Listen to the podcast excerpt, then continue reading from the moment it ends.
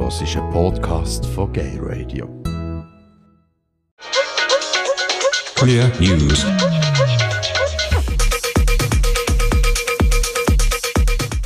Schweiz. Interaction enttäuscht von Antwort des Bundesrates.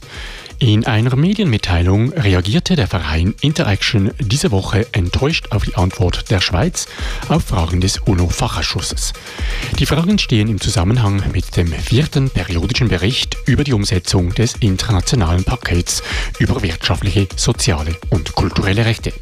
Der Bundesrat sei darin der Ansicht, dass die derzeitige Praxis die Rechte von intergeschlechtlichen Personen achten würde, da auf vorzeitige und unnötige Eingriffe so weit wie möglich verzichtet berichtet würde. Die in der Antwort enthaltenen Zahlen seien jedoch zu hinterfragen. So würden zum Beispiel eine veraltete Terminologie bezüglich der Varianten der Geschlechtsentwicklung verwendet. Außerdem sei nicht klar, wie die Begriffe Notwendigkeit und irreversible Behandlung ausgelegt würden. Der Verein Interaction Swiss betont, dass eine fehlende Transparenz zu Zahlen und Art der Behandlung für die Vereinigung äußerst frustrierend sei. Die Antworten des Bundesrats würden zudem nahelegen, dass das Ausmaß an Menschenrechtsverletzungen, unter denen Menschen mit einer Variation der Geschlechtsentwicklung in der Schweiz zu leiden hätten, nicht verstanden würde. Aus Sicht von Interaction Swiss seien weder die Empfehlungen der Nationalen Ethikkommission noch der Gremien der UNO oder des Europarats erfüllt. Russland. Mord an russischer LGBTIQ-Aktivistin. Am letzten Wochenende wurde Jelena Grigorjeva, die sich in Russland insbesondere für LGBTIQ-Rechte eingesetzt hatte, in St. Petersburg mittels mehrerer Messerstiche getötet. Bekannte aus dem Umfeld von Grigorjevas informierten, dass sie zuvor Morddrohungen erhalten habe. Gegenüber der Deutschen Welle erklärte ihre Anwältin, dass die Morddrohungen sowohl mit ihrer Tätigkeit als LGBTIQ-Aktivistin als auch mit ihrer Kritik an der russischen Innen- und Außenpolitik verbunden seien. Grigorjevas Name war zudem auf einer inzwischen gesperrten Website veröffentlicht worden, welche zur Verfolgung von LGBTI-AktivistInnen und JournalistInnen aufgerufen hatte. Die deutsche Regierung hatte infolge des Mordes eine transparente und lückenlose Aufklärung gefordert. Am Donnerstag soll laut Polizei ein Verdächtiger festgenommen worden sein. Die Tat sei laut russischem Ermittlungskomitee auf einen persönlichen Konflikt zurückzuführen. Und Russland zum Zweiten. Europäischer Gerichtshof verurteilt Russland einmal mehr. Der Europäische Gerichtshof für Menschenrechte hat Russland einmal mehr einstimmig für dessen homo- und transphobe Haltung verurteilt. Russland muss den klagenden LGBTI-Organisationen außerdem eine Geldbuße in Höhe von 47.000 Schweizer Franken zahlen, da ihr Grundrecht der Versammlungsfreiheit verletzt werde.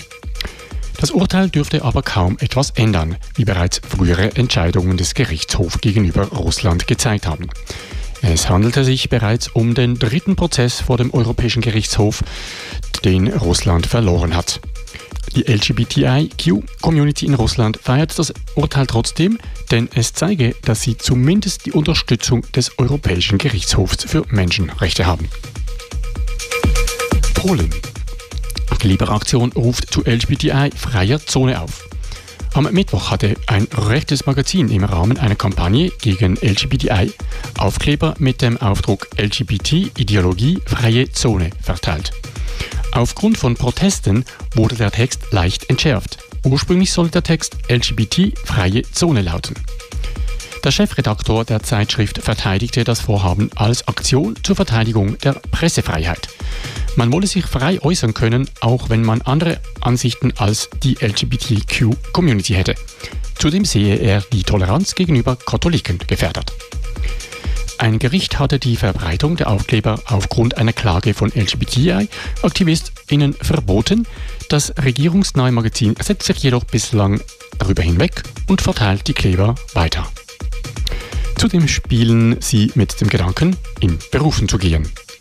Erst vor einer Woche war es in der im Nordosten von Polen gelegenen Stadt Białystok anlässlich der ersten Gay Pride zu gewalttätigen Ausschreitungen gekommen. England. Neue 50-Pfund-Note ehrt Alan Turing. Der Mathematiker Alan Turing gilt als einer der wichtigsten Codeknacker des Zweiten Weltkriegs und als einer der Väter der heutigen Computertechnik. In den 50er Jahren wurde Turing aufgrund seiner Homosexualität verfolgt und schließlich zur chemischen Kastration verurteilt. Er erlitt eine Depression und nahm sich 1954 im Alter von nur 41 Jahren das Leben. Die Bank of England gab vorletzte Woche bekannt, dass Turing auf der Rückseite der 59-Pfund-Note abgebildet werden soll. Die aktuelle Notenserie befasst sich mit historischen Figuren. Die Öffentlichkeit war aufgerufen, ihre Vorschläge einzureichen, worauf gemäß BBC Nominierungen für knapp 1000 WissenschaftlerInnen zustande kamen. Auf der Vorderseite wird unverändert das Porträt der Queen zu sehen sein. Die neue 50-Pfund-Note mit Alan Turing soll Ende 2021 in Umlauf gebracht werden.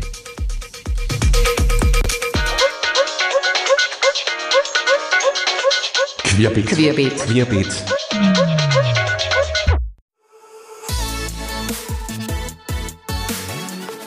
Du hast einen Podcast von Gay Radio gehört.